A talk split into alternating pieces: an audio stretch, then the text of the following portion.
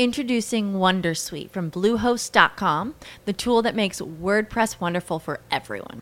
Website creation is hard, but now with Bluehost, you can answer a few simple questions about your business and goals, and the Wondersuite tools will automatically lay out your WordPress website or store in minutes. Seriously. From there, you can customize your design, pick your brand colors, and add blocks. No custom theme or coding required. You'll get content suggestions that you can keep or revise, and with Yoast SEO built in, we automatically help you get found in search engines. From step by step guidance to suggested plugins to an AI powered help bot.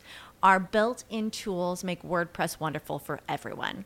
Maybe that's why Bluehost has been recommended by WordPress.org since 2005. Whether you're a beginner or a pro, you can join over 2 million Bluehost users. Go to bluehost.com slash Wondersuite. That's bluehost.com slash Wondersuite. ¿Te preocupas por tu familia? Entonces, ¿por qué darles solo huevos ordinarios cuando pueden disfrutar de lo mejor? Eggland's Best, los únicos huevos con ese delicioso sabor fresco de granja, además de la mejor nutrición, como 6 veces más vitamina D, 10 veces más vitamina E y 25% menos de grasa saturada que los huevos regulares, además de muchos otros nutrientes importantes. Así que, dales los mejores huevos. Eggland's Best, mejor sabor, mejor nutrición, mejores huevos.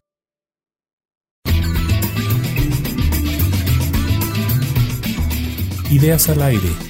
Creatividad en acción. Hola, ¿qué tal? Bienvenidos a este su podcast Ideas al aire. Soy Thomas Lash y como siempre me da muchísimo gusto que nos acompañes.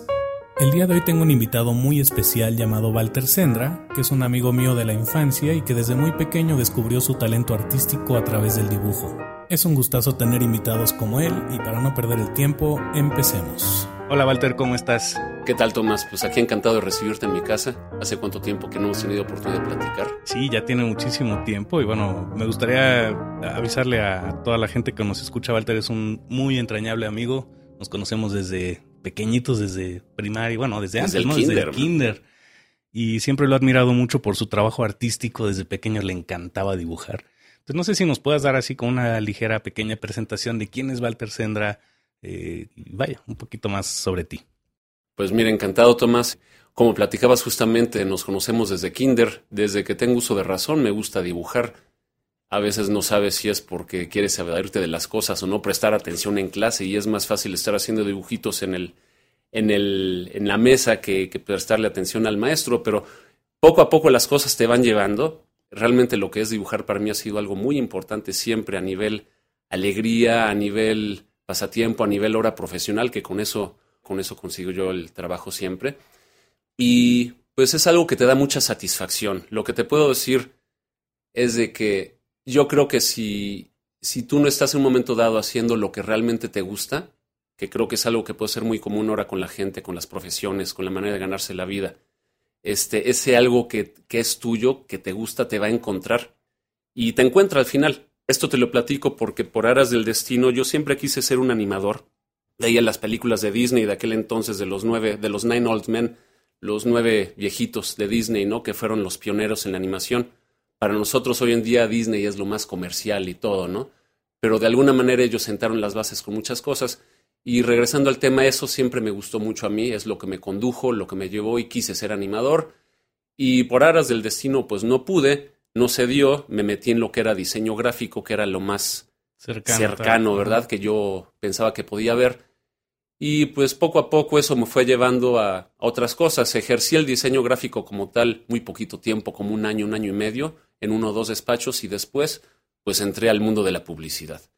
Por el rollo de los storyboards, que es dibujar los comerciales antes de vendérselos al cliente, antes de filmarlos para calcular los costos de producción y planeación, me gustó eso me metí ahí y es una... Y lo que fue la publicidad, lo que es la publicidad es un sistema de comunicación.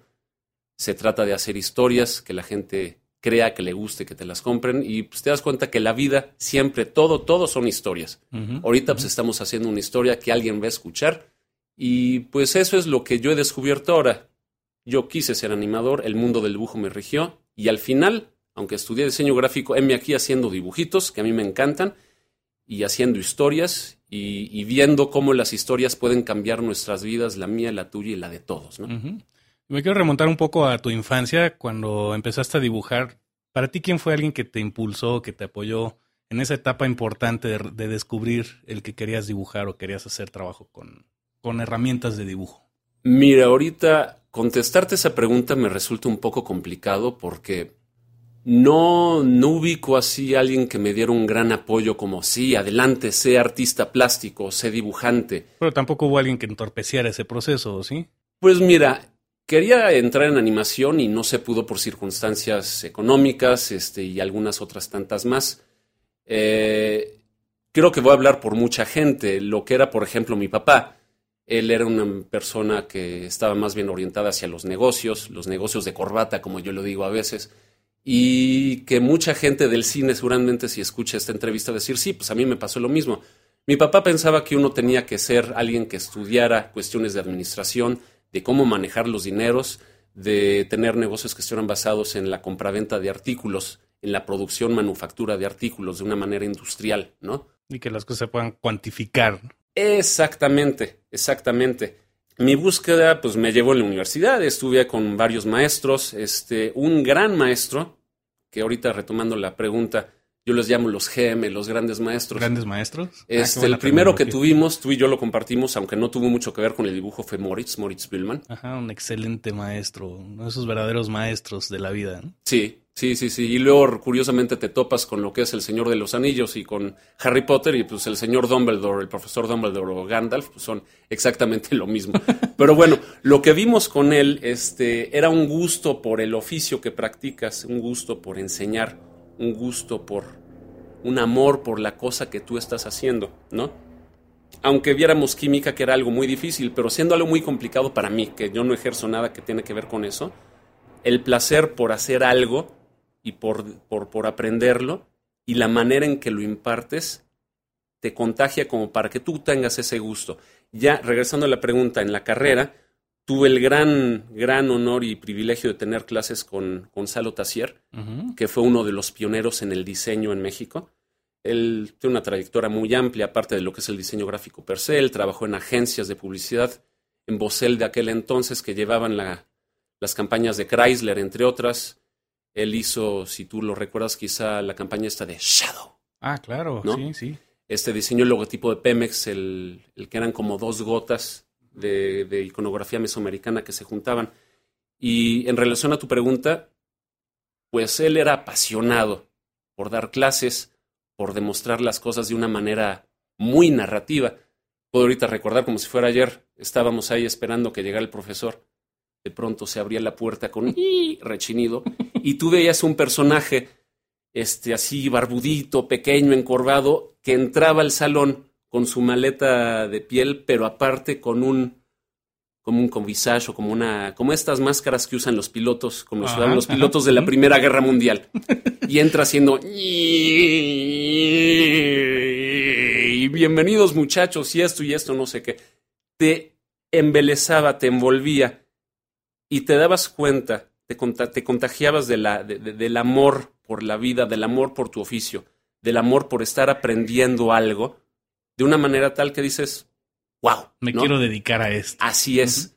O quiero comprometerme, que es lo que yo digo ahorita para, te digo a ti y a los que nos escuchen, que si tú encuentras la manera de abrazar y comprometerte con lo que tú sabes que es tuyo, eso te va a acompañar por el resto de la vida y hayan problemas, hayan situaciones adversas, si tú amas lo que haces, estás del otro lado. Todo lo demás se resuelve.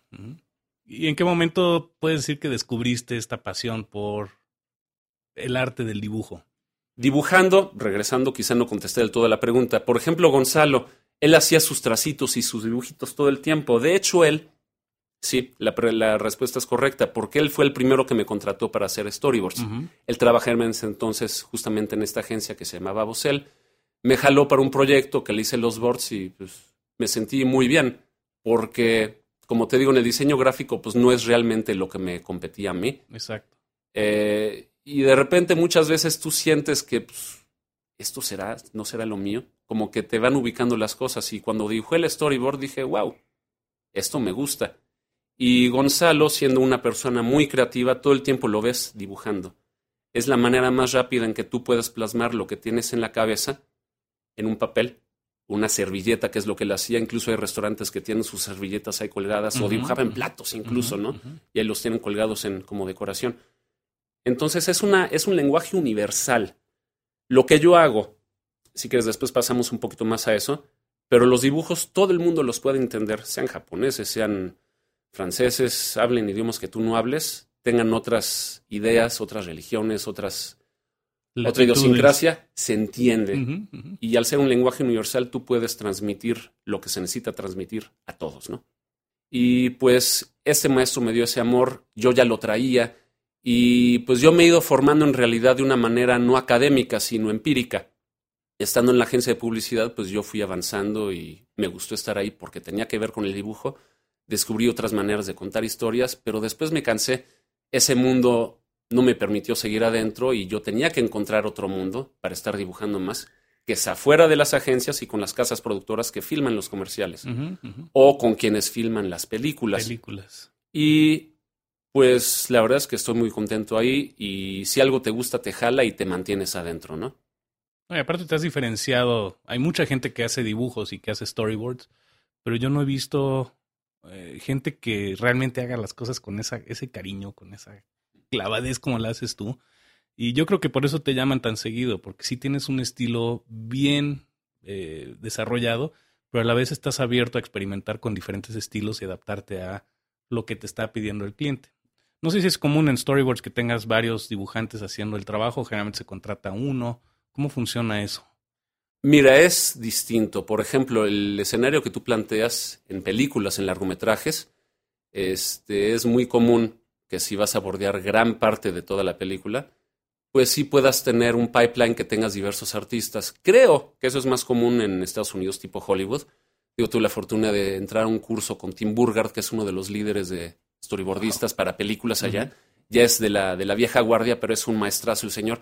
Y él mismo contaba de que es muy común que él lo contraten para hacer una o algunas escenas de una película, lo meten en un lugar donde hay otro o otros storyboardistas que están haciendo otras partes de la película porque se tiene que cumplir un esquema y terminar, ¿no? Eso en películas. De hecho, en películas también no siempre se dibuja todo, pueden ser nada más las escenas más complicadas. O para testear si funciona bien la narrativa de la historia y, y, vaya, la función del storyboard originalmente tenía esa función, ¿no? Pero en comerciales se ha desvirtuado un poco hacia hacer animatics y otras cosas. Mira, este, ahorita ahí está muy fuerte, muy en boom algo que se llama la previsualización, que incluye un gran uso de tecnología, haces animatics en 3D incluso, lo ves y dices, wow, pues esto, esto ya es una película. Pero retomando un poquito tu pregunta, yéndome más atrás, en comerciales de publicidad usas un solo artista porque estás hablando de un comercial, uno o un par de spots que van a ser de 30 segundos o de 20 segundos. Es un quick in, quick out, ya terminaste y ahí estás. Por proyecto, ¿no? Por proyecto. Los animatics, como tú justamente dices, este, se crean, se da, haces dibujitos por capas en layers en Photoshop o en el programa que uses. Eh, un editor o un animador les dan movimiento, insertan audio y esos generalmente los presentas en sesiones de grupo para hacer tests y a ver si la gente entiende el comercial y si toda la inversión de dinero que se va a hacer en producirlo y en ponerlo al aire o, en la web va a valer la pena. Cuando estás empezando con la agencia de publicidad. Eso es cuando una agencia de publicidad te pide un storyboard para que se hagan animatics y se testen. Cuando ya se compró por parte del cliente, vas con las casas productoras que son quienes lo filman. Los storyboards, cuando los hace la agencia, son dibujos para ayudar a la venta de una idea al cliente. Correcto. Cuando estás en una productora, haces los storyboards o los shooting boards, que shooting implica cómo vas a emplazar la cámara para, Planos y para disparar, perdón, la, la película, para tirar la película, ese es el shooting. Entonces ahí defines los emplazamientos, si vas a estar muy cerca, más lejos, en qué ángulos, a manera de ir planeando tu presupuesto, ir recortando costos antes de que estés con toda la gente en el plato y digas, uy, esto no sirve. en el plato. A improvisar, ¿no? Exactamente. Que a mí me ha pasado que, digo, en la época en lo que hice muchos animatics, a veces el animatic salía más caro que el mismo comercial, porque las agencias perdían el piso en la parte de producción, digamos, de no sé, a veces me da la impresión de que perdían la noción de que era un bosquejo, era una especie de prototipo todavía en esa etapa, por lo menos para vender la idea, y ya querían pulirlo a tal grado que sí me tocó en dos comerciales que el animatic fue más caro que la producción del mismo comercial. Entonces, vaya, tal vez me quedé nada más sesgado con esa idea, pero sí, la función de un animatic es esa, ¿no? Supongo, por lo menos testear la idea, probarla, ver si la agencia la quiere y luego también ver todas las implicaciones de presupuesto. Así debería ser. Desafortunadamente, pues hoy en día pues, nos clavamos tanto con que todo quede tan perfecto y a mucha gente se le olvida pensar, no, esto es un boceto, un bosquejo, efectivamente, como dices. Se trata de que nos simplifiquemos la vida y te preocupas más porque el cliente siempre vea todo tan, tan excelentemente bien realizado y pues, te pierdes en el objetivo final. ¿no? Te, doy un ejemplo. Eh, me acuerdo, era un animatic de un producto de para combatir el asma y había un perro que sacudía el cuello y tenía un medallón o algo. Bueno, el animatic no llevaba el medallón y el cliente se quejaba. ¿Por qué no trae el medallón si estoy escuchando algo, un collar o algo? Hasta ese grado, ¿no? Finalmente es un, pues sí, un bosquejo, un prototipo sencillo, pero el cliente a veces no entendía esas cosas. Pierdes el piso, pierdes el piso. Pero ahí fíjate, ahí es la responsabilidad que tenemos todos, cada uno, desde el lugar donde estés, en, en tratar de llevar las cosas bien. Señor cliente, esto es para que nosotros aprovechemos, ¿no? Desde la agencia, este, señores proveedores, este, no nos clavemos mucho. No te voy a exigir tanto como para que me muestres algo súper bien acabado, acabado, acabado. Más bien, muéstrame cómo planteas la idea, porque el objetivo final lo tenemos que perseguir, lo tenemos que alcanzar.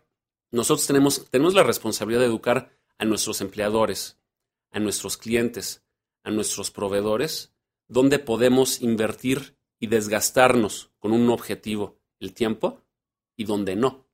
Regresando un poquito al tema de las películas, todo este tema del previs es justamente para ir planeando segundo por segundo, escena por escena, cuadro por cuadro y toma por toma, dónde le vas a meter el dinero y cómo va a quedar todo. Me ha tocado ver excelentes creativos que saben muy bien cómo manejar sus clientes y ponerles un hasta aquí y otros que realmente pierden el piso y al final del día tú escoges, eliges con quién trabajar, ¿no?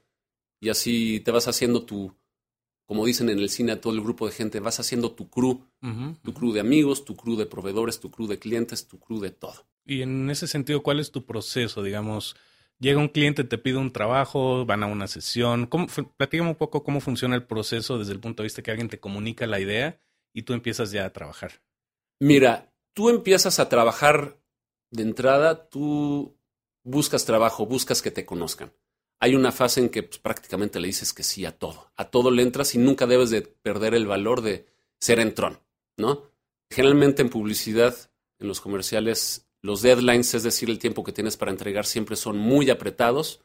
Es posible que no tengas fines de semana, que los días festivos estés con mucha chamba, pero para hacerte un nombre tienes que entrarle a todo como puedas. Y también tienes que tener claros cuáles son los parámetros de calidad que tienes que ofrecer, que tienes que entregar puntual, que tienes que darte a respetar. La dignidad es muy importante en esto.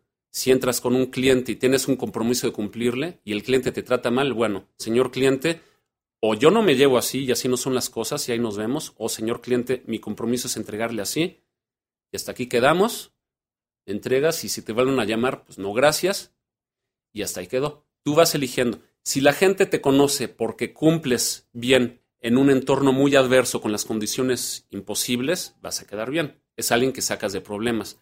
Si tú trabajas haciendo tu dignidad valer y que te respeten, van a decir, bueno, quiero trabajar con este. Quiero trabajar con él, o mira, el director es, el director o el cliente son muy especiales, este, ningunian, este cuate no se va a dejar, vamos a agarrarnos otro que, que sí podamos hacer el agosto, ¿no? O sea, tú vas midiendo tu terreno y tú vas marcando cómo quieres trabajar. Pero al final del día, si tú te haces una imagen y un nombre, la gente que te va, te va a buscar. Exacto. Y pues, ¿cómo es el proceso para que te contraten? Te llaman por recomendación, si es que no te conocen y tú tienes que tener un lugar donde te encuentren, tu celular tenerlo disponible, que te contacten por correo, que te contacten por el Facebook, este, por LinkedIn, por toda una serie de medios electrónicos, aparte del convencional que levanten la bocina tradicional. Y pues con toda la tecnología que hay hoy en día, pues puedes ir personalmente a una a, que te platican o puedes tener tu conference, tu, tu conference, tu, tu junta virtual por Skype. Te platican cuáles son las cosas que se tienen que hacer, te platican cómo es el comercial, cómo es el guion de, la escena de la película que tienes que dibujar, tú vas tomando notas, yo tomo notas dibujaditas, me las aprueban ahí mismo, son dibujos muy rápidos, que no te quedan mucho tiempo, te vas a casa ya con una primera aprobación y ya de ahí ya te vas trabajando. ¿Y qué pasa con gente que tiene, el medio de la publicidad es conocido por ser muy ambiguo en su lenguaje, ¿no? Eh, vaya, hay gente que sabe articular muy bien lo que quiere, pero también hay muchos productores que tal vez no. Eh, en, en ese sentido, ¿qué te funciona a ti? ¿Qué preguntas haces como para saber hacia dónde van las cosas? Porque muchas cosas son como de intuición, ¿no? De percibir, de tratar de entender qué quieren, pero a veces no se cierra esa comunicación. Mira, yo te puedo decir que incluso hay clientes que luego no les gusta mucho buscarme porque yo pregunto demasiado. Ah, también eres. yo pregunto, sí, sí, mire, qué bueno, salud. Yo soy de esos porque en el mundo de la producción, es decir, que la idea ya fue aprobada y que tienes que y que la tienes que realizar, la tienes que hacer tangible para que le vas en la tele, en el cine o en el internet, donde sea, todo es dinero. Si vas a llamar a un bordista para que te dibuje, el bordista te va a costar. Si vas a llamar al vestuarista, al director de arte para que te haga las escenografías, el anterior para que te haga los vestidos que deben de ser make-up, ¿no? Tienes que irte a una locación, es decir, un lugar donde vas a filmar físico, por ejemplo, que te vas a una casa X en tal dirección. Tienes que contratar los tiempos de ese lugar y te cuestan. Todo, todo, todo cuesta. Entonces, en la medida, tú mismo, mi, mi tiempo cuesta, porque yo no puedo estar con un solo cliente es común para la gente de mi oficio que tengas la mayor cantidad de proyectos al mismo tiempo corriendo que puedas entregar bien, porque tu negocio es volumen. Si yo tengo un volumen alto de proyectos por mes, mi, mi facturación va a ser buena, ¿no? Como te decía, hago muchas preguntas, porque si lo dejas las cosas a la ambigüedad, van a experimentar contigo a ver cómo me lo resuelve y puede que entregues una serie de dibujos secuenciados de una escena que le invertiste mucho tiempo y que no era lo que ellos querían. Exacto. Y al final del día, ese tiempo, ese dinero es tuyo. Puedes echarte el round para ver si te lo pagan o si no te lo pagan, pero si no es lo que el director finalmente quería, corres el riesgo que es tiempo perdido tuyo, no te lo van a pagar y ya estás perdiendo desde entonces. Sí, o justamente este mundo de las percepciones a veces ese tema de que es que no me gustó o que no me entendió, tal vez no es que no te hayan entendido, no supiste articular bien la idea desde un principio, cliente, productor, quien sea. Exacto. Eh, y por eso es importante validar o por lo menos cerrar esos ciclos con las preguntas. Pero hay gente a la que le cansa que estemos preguntando tanto. Y una cosa es preguntar, mira, si tú preguntas te puedes dar cuenta de muchas cosas. Muchas veces la gente, por ejemplo, puede tener temor, ¿no? Porque no sabe lo que quiere uno puede tener pavor de los clientes porque te piden algo. Ah, que esto sea rosa en vez de rojo. Y es que el cliente pidió que sea rosa. ¿Y por qué tiene que ser rosa? Ahí lo que tienes que hacer es tú convertirte en un Sherlock. Tienes que ser un detective para ver. Mm". Y esto te lo digo porque yo he estado adentro de la agencia, estoy ahorita en, producción, he estado de los dos lados. Y muchas veces el cliente pide algo porque cree, tiene temor que los consumidores van a reaccionar de una manera adversa. Y pide algo que en esencia la solución concreta no es la correcta, pero sí obedece a un temor. Entonces, tienes tú como especialista en comunicación, tienes que rastrear cuál es el temor del cliente para ver si la opción que él ofrece como solución es la correcta. O si tú tienes alguna alternativa viable, ¿no? Exacto, porque al final del día te contratan para solucionar problemas. A mí como dibujante me contratan para ayudarle al director, y eso es lo bonito de mi posición. Tú no eres nada más un dibujante, si no eres un socio del director, eres un director de una película que va a ser dibujada en la fase de planeación. Y trabajas en la cabeza del departamento de una película o de una producción de un comercial, definiendo cómo va a definirse, valga la redundancia, la historia. El resto del proceso. En, inglés es Story Department, no es Storyboard, es Story Department. Tú solucionas la, la, la, la historia. Y como comunicólogo, como diseñador gráfico, regresando a lo que fue mi carrera, o como publicista, tu trabajo siendo un creativo publicista, el equipo de publicistas es cuáles son los problemas de comunicación que tiene el cliente que debe de resolver para que el mensaje sea claro. Muchas veces, y esto estoy seguro que lo hemos sufrido tanto tú como yo, que hemos trabajado en lo mismo en diferentes especialidades, los clientes preocupados por vender Introducing Wondersuite from Bluehost.com, the tool that makes WordPress wonderful for everyone. Website creation is hard, but now with Bluehost, you can answer a few simple questions about your business and goals, and the Wondersuite tools will automatically lay out your WordPress website or store in minutes. Seriously. From there, you can customize your design, pick your brand colors, and add blocks. No custom theme or coding required. You'll get content suggestions that you can keep or revise, and with Yoast SEO built in, we automatically help you get found in search engines. From step by step guidance to suggested plugins to an AI powered help bot. Our built in tools make WordPress wonderful for everyone. Maybe that's why Bluehost has been recommended by WordPress.org since 2005. Whether you're a beginner or a pro, you can join over 2 million Bluehost users. Go to bluehost.com slash Wondersuite. That's bluehost.com slash Wondersuite. ¿No? Es como si fuera un juego de tenis. Una un mensaje es como lanzar una pelota de tenis sacas y el contrincante pues puede entenderte si le lanzas una pelota y te la responde, ¿no? Anticiparse. Exacto. O sea, pensando que el objetivo es que te respondan la pelota, no meterle el punto al otro, sino que te respondan la pelota. Pero si tú como comunicólogo lanzas cinco pelotas a la vez, cinco mensajes dentro de un spot, ¿no? ¿Cómo esperas que un cliente, que un consumidor cualquiera te entienda? si la comunicación no es clara desde un principio no es clara o, se diverge en, muchas, en muchos diferentes submensajes. Tú tienes que ser claro y preciso. La claridad, eso lo dicen de los cursos que has tomado de storyboard y en películas y en todo y en nuestra vida es claridad ante todo, si no, no se te entiende. ¿No? Una de las cosas que me da mucho la atención de tu trabajo es, tienes como una sensibilidad para darle esa sensación de movimiento a los personajes que usas, pero tienes no sé, tal vez ese talento de dibujar las cosas, que se percibe el movimiento, se percibe una intención, se percibe algo, aunque es un dibujo fijo, ¿no? ¿Cómo se logra eso? Vaya, o cuál es, no, no puedo llamar tu secreto, pero ¿cómo has aprendido a hacer eso? Mira, favor que me haces y todo, porque no soy animador y ojalá lo fuera como, como los grandes, pero eh, esto me recuerda a la película, sí se, sí vale decir películas y todo, ¿no? Como la película de Pixar de, de, Ratatouille. Más, además si son de Pixar, con todo gusto. y encantado en la vida, son, son unos genios. Pero este, mira, la película de Ratatouille.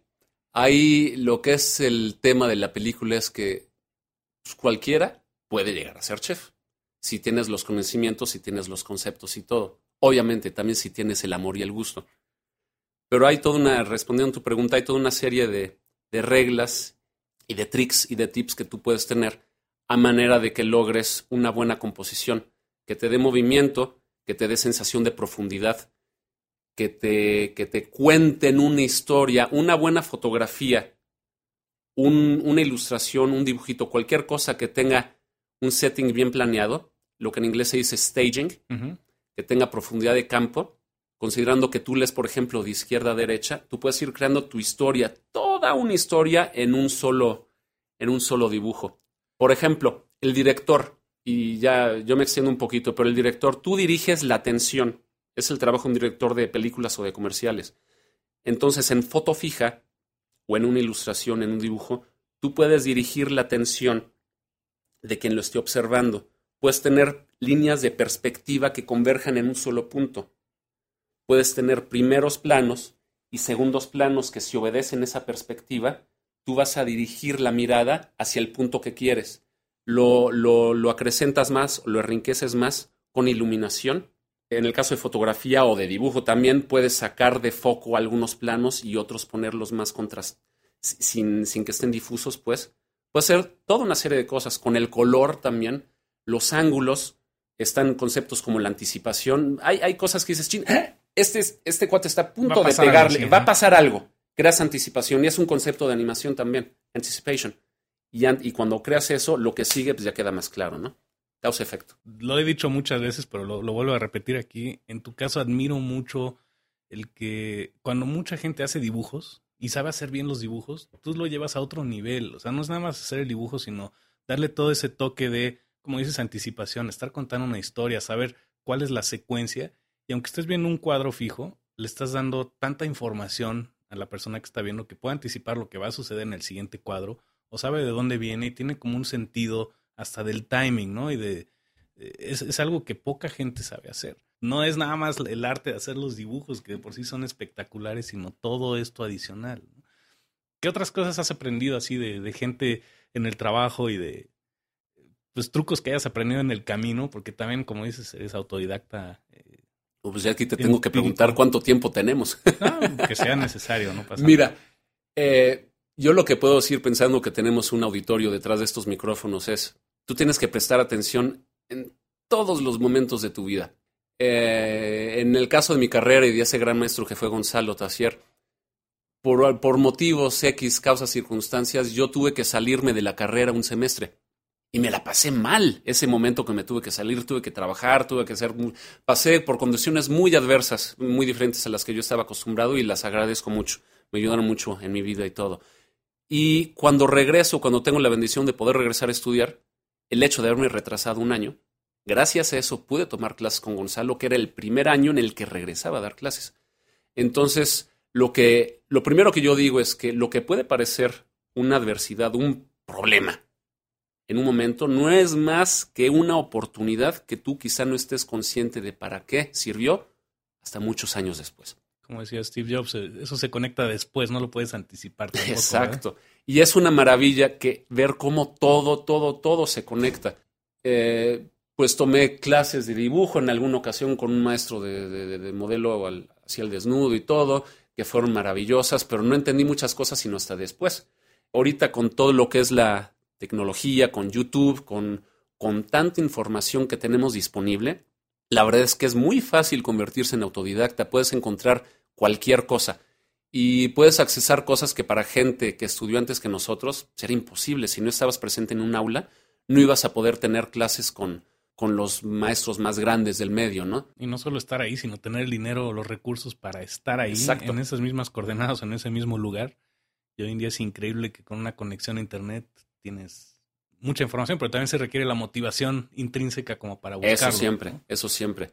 Mira, te puedo decir ahorita, para quienes les guste el dibujo y todo, no tienes más que averiguar cuáles son, ver cuáles son los maestros que te gustan. Si te gusta Pixar, fine. Si te gusta DreamWorks, si te gusta lo que sea de aquello. Si te gusta el, el cine ruso, la animación rusa, europea, detrás de la excortina de hierro, que tenían cosas muy, muy interesantes, solo tienes que averiguar los nombres googlearlos, buscar en YouTube, buscar en, Google, lo que sea. Y aunque los escribas mal, te ayuda. Te ayuda, te ayuda, o sea, todo lo aprendes. Pero, pero tienes acceso a una cantidad de información, de tutoriales, de videos, y, gente que lo hace por buena onda, gente que lo hace porque quiere transmitir, y dice incluso, es tan cara la educación, por ejemplo, para quien quiere estudiar animación, es tan caro irse acá al Arts a estudiar. Los mismos norteamericanos tienen que pasarse años de su vida pagando lo que tuvieron los préstamos que tuvieron para los estudios, ¿no? Hoy en día es mucho más fácil, mucho, mucho, mucho más fácil. ¿Qué opinas, por ejemplo, John Lasseter, ¿no? Que dice que en Pixar las películas no se terminan, solo se entregan en cuestión de esos deadlines y en cuestión de que el perfeccionismo, ¿no? Siempre vamos a querer más, podemos, si tenemos más tiempo, a mí me pasa como creativo que a veces le metes más y más y más y más a una producción que tal vez simplemente hay que entregarla, dejarla ir. ¿Cuál es tu enfoque en ese sentido? ¿Te sientes a gusto a veces soltando un trabajo o sientes que se puede mejorar constantemente? Mira, yo creo, y esta es una pregunta que yo he escuchado y he escuchado contestaciones antes de, mucha gente como Lasseter. Llega un momento en que tienes que dejar las cosas ir. No las puedes tener bajo tu cobijo para siempre. Todo siempre se puede mejorar. Pero si un proyecto no lo sueltas para que lo vean, para que cumpla su propósito, estás evitando la lección que te va a entregar ese proyecto también de todo aprendes algo, siempre cometes errores. Eh, las cosas que han hecho en Pixar son maravillosas. Y también yo pienso que si algo lo haces bien, algo como este tipo de películas o como obras de ese tamaño en otros contextos, son atemporales porque con el tiempo pueden dejarnos cosas distintas y siguen brindando al, consumidor, a la gente que lo ve, al receptor, siguen brindando algo que le hace clic en su interior. Siguen siendo vigentes después de mucho tiempo. Así es.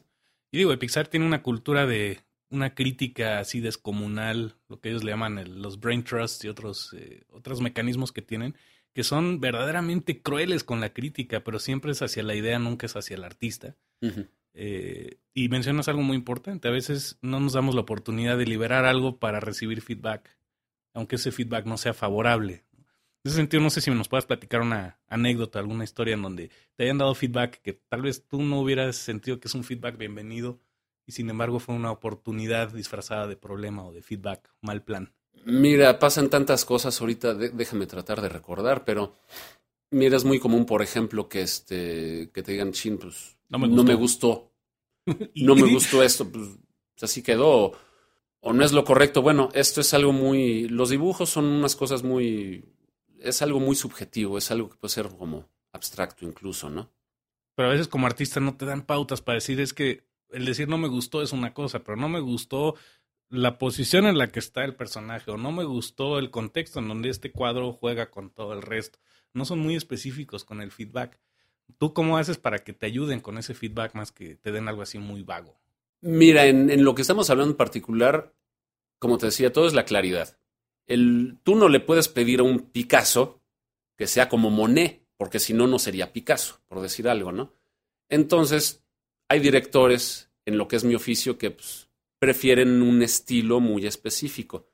Y por eso tú tienes que mostrar, mira, mi portafolio, mi book es este. Las variantes que yo puedo hacer de estilo son estas. ¿Estamos de acuerdo, sí o no? Porque si el cliente o el director quiere algo completamente diferente. Exacto, muy distinto a lo que tú puedes ofrecer, porque estás ahí en un principio, en un momento dado, ¿no? Es como el casting de una película. Si los actores parece que no están actuando, se hizo muy bien el casting, ¿no? En este caso también el estilo tiene que ir acomodado.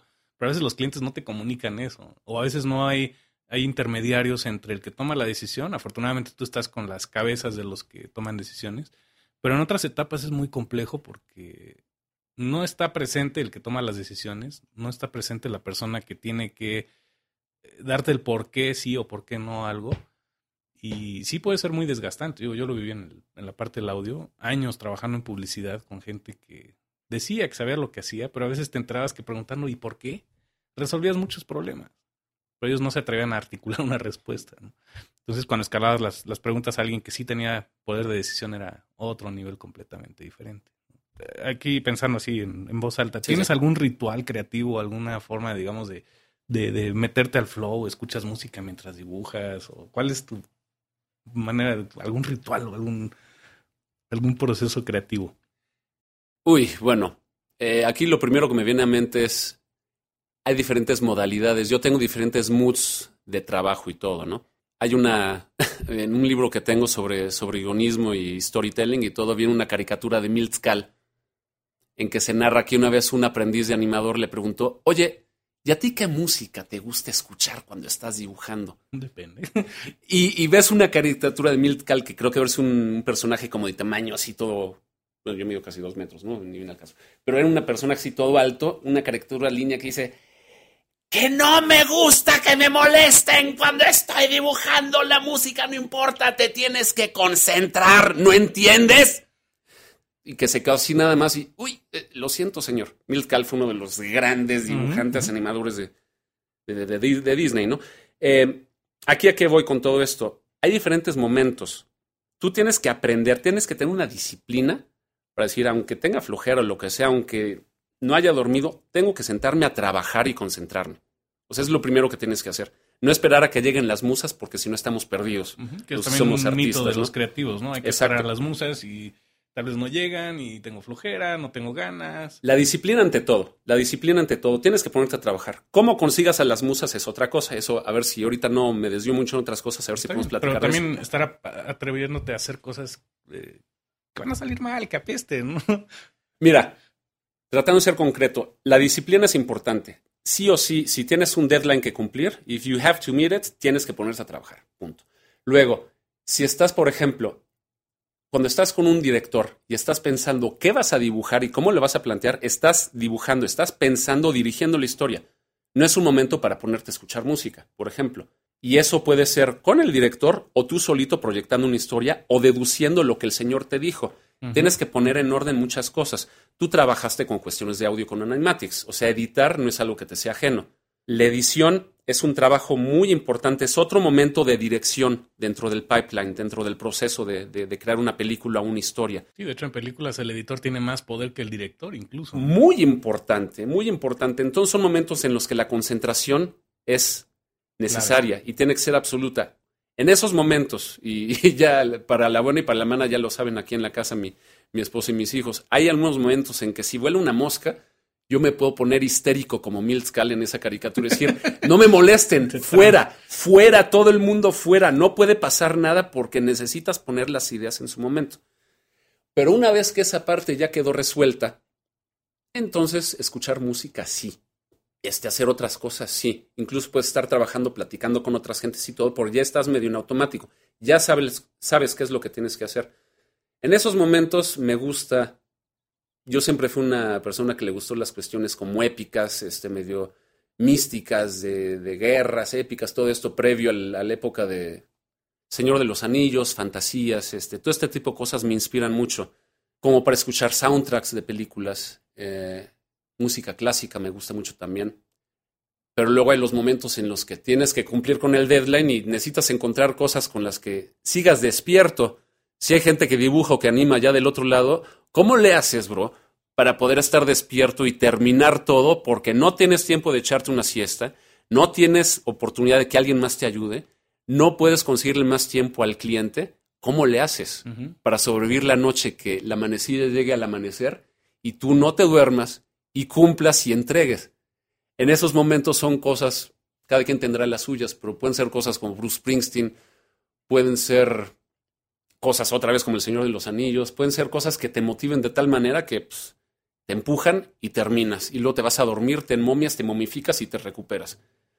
Son, son diferentes momentos, ¿no? Pero supongo que el mood es lo más importante, ¿no? El que todo esto apoye el mood en el que tienes que trabajar, ya sea concentración o ya sea inspiración o conectar ideas, ¿no? En, algún momento. Porque también se, se, mitifica mucho el hecho de que los creativos somos gente que nunca sabemos aterrizar cosas, que no tenemos disciplina, que somos desorganizados, impuntuales, ya sabes, todas esas etiquetas que se nos ponen a los creativos, que en parte pueden tener razón, pero se requiere muchísima disciplina para cualquier trabajo creativo. Mira, que hay una cosa. Tú tienes la disciplina para ponerte a trabajar en la hora que tienes que hacerlo, pero cuando te traen, por ejemplo, una agencia de publicidad, se necesita hacer un comercial, ¿no? Vienen las personas de cuentas, los ejecutivos de cuentas, los que tienen el trato con el cliente. El cliente necesita un comercial, aquí está lo que necesita, te traen un memo. Tú dices, bueno, ¿cuál es la estrategia? tengo que ir de acuerdo a una estrategia, ¿no? ¿Cuáles son los requerimientos que hay? ¿Qué cosas tenemos que decir? Y ya cuando te traen todo eso, si es que no lo habían traído antes, tú tienes ahí un dilema. Entonces tú con la disciplina tienes que convertirte en un investigador para hacer todo lo necesario. Y no necesariamente va a salir la buena idea en un lapso que tengas de deadline, porque es una cuestión creativa. Tienes que poder articular algo, pero igual se te ocurre algo mucho mejor incluso cuando estás en junta con el cliente. Exacto, o a veces No hay manera de controlarlo. Lo que sí puedes hacer, por ejemplo, es, haz de cuenta, tú estás pensando siempre en algo, en algo, en algo, en algo, en algo, estás como con algo cuadradito, tratando de sacar algo, estás en una misma habitación, no te sales. Lo que funciona es de repente que cortes absolutamente con todo. Y salir, cambiar de ambiente. ¿no? Cambias de ambiente. Es algo que vi el otro día justamente en el internet, de que la mente funciona de maneras pues, misteriosas, ¿no? Pero si tú estás clavado siempre con una misma cosa, dentro de un mismo patrón de pensamiento, de búsqueda de ideas, el trabajo del el, cerebro utiliza solo cierta gama de conexiones. Si tú cortas, te vas a hacer otra cosa, típico que te vas a manejar por la carretera o te vas a caminar. Y esto incluso lo dijeron Andrew Stanton en una conferencia que tuve oportunidad de ir con los de Pixar este, se salieron, que las mejores ideas para, y soluciones para Buscando a Nemo las hicieron yéndose Stanton y no sé si Lasseter o quién más, este, se metieron en un coche, se fueron a manejar y en ese momento se les ocurrieron, ¿por qué? Porque si tú cambias de actividad muy, muy semejante hacer otra cosa distinta, tu cerebro empieza a utilizar otras conexiones. Y en ese momento, clac, puede venir el momento eureka. Pero no lo estás forzando, es como un poco como cuando te vas de vacaciones y dejas todo listo para irte de vacaciones y de repente empiezan a suceder esas ideas que no tenías. Exacto. y fíjate aquí, regresando al tema de, porque he escuchado en tus entrevistas, ¿qué viene con el futuro, con modos distintos de trabajar, cómo enfrentarte a, a las labores diarias? Yo tengo la fortuna de que puedo trabajar casi todo el tiempo desde casa. Tengo mis briefs, mis conferencias virtuales con mis clientes y lo padre de eso Tienes que ser muy disciplinado para manejar tus tiempos, muy, pero... Muy, muy disciplinado. Sí, y, te cuesta aprenderlo en un principio, pero lo padre de eso es que estás expuesto a la vida que se vive aquí afuera. Muchas veces si tú quieres sacar, hacer comerciales o, o eres cliente, estás metido ahí en un buró de 4x4 con tu corbata, con tus paredes, no ves la luz del sol, no sales al exterior, no sabes qué piensa la gente allá afuera. Y, y te crees que te tienes todas las respuestas para que compren tus cosas, porque tú sabes, tú sabes, en vez de saber qué sienten ellos ahí, ¿no? Y como creativo sucede lo mismo.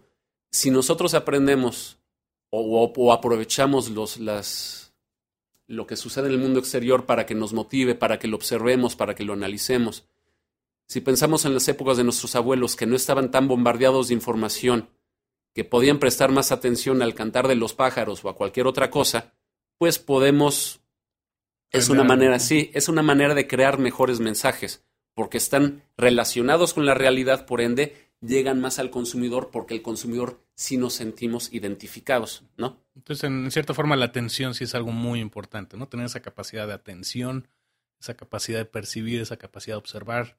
Siempre, siempre. Y, el cambiar de ambiente, es que son muchos tips, ¿no? Y desde los tips de que te bañes a ciegas o que te cepilles los dientes con la mano izquierda si eres diestro y viceversa.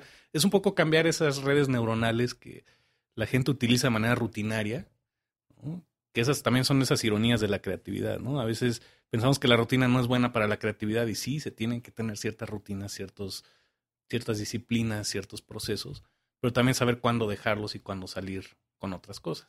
Es disciplina para aprender cosas nuevas y reaprender cosas. Para eso te sirve la disciplina. Y pues sí, efectivamente. Okay. Oye, y si te quieren buscar o este, contactar o algo, ¿dónde pueden ver algo de tu trabajo? ¿Cuál sería como el canal correcto para, para contactar contigo? Mira, pueden, pueden buscarme por correo, por celular. Este, te puedo dejar mi correo que es walter.sendra.gmail.com. Pueden ver muestras de mis boards, de mi trabajo en www.hydroboards.blogspot.com o en LinkedIn con mi nombre también. Y vaya, yo encantado. Va. Este, pues a ver, ¿qué más nos quieres agregar así? ¿Algún tip, alguna reflexión o algún, alguna anécdota, algo, algo que quieras compartir ya como para cerrar? Mira, si te quieres dedicar a esto, lo que tú decías que hay que observar, un buen fotógrafo siempre va a estar con una cámara, porque en cualquier momento hay algo que capturar. Alguien que quiere dibujar, siempre tiene que estar con, con algo con que escribir, este, algo con que anotar, con que hacer dibujos observa todo lo que puedas, estate, presta atención a todo lo que veas. Equivócate, atrévete a equivocarte. Bueno, eso es para todos, para todos. Y disfruta todos los momentos que se te pongan enfrente porque nunca sabes de dónde puedes sacar algo. Eh, usa todos los medios que tengas disponibles para, para aprender. No hay nada que se te pueda poner enfrente. Cualquier problema que tengas, como te comentaba, es una oportunidad. Eh, yo a veces pienso que perdí mucho tiempo, ahorita digo no, no perdí tiempo, simplemente aprendí de una manera diferente. Pero sea como sea, nunca dejes, si tienes un sueño, persíguelo a como dé lugar. Y si no crees o si parece que no lo estás obteniendo como tú quieres, no te dejes llevar por el espejismo de que no lo estás haciendo. Estate atento, pero siempre persigue tu objetivo. Bueno, Walter, pues te agradezco muchísimo tu tiempo y que me hayas dado chance de venir a grabar a tu casa. Y pues reitero, te admiro muchísimo por tu trabajo creativo y pues era una de las entrevistas obligadas en este podcast. Pues Tomás, ya sabes que esta es tu casa y qué padre que estés haciendo este proyecto. Estoy muy contento de haber sido uno de tus invitados y pues aquí es tu casa como quieras. Muchas gracias, Walter.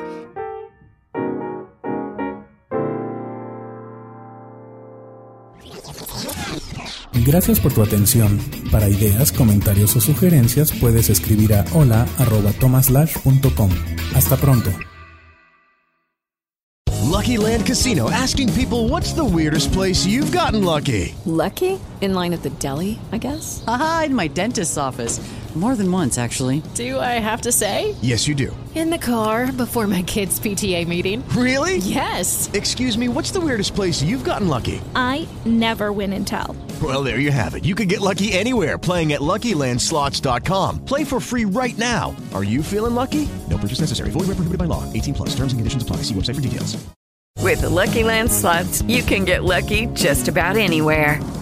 This is your captain speaking. Uh, we've got clear runway and the weather's fine, but we're just going to circle up here a while and uh, get lucky. No, no, nothing like that. It's just these cash prizes add up quick. So I suggest you sit back, keep your tray table upright, and start getting lucky.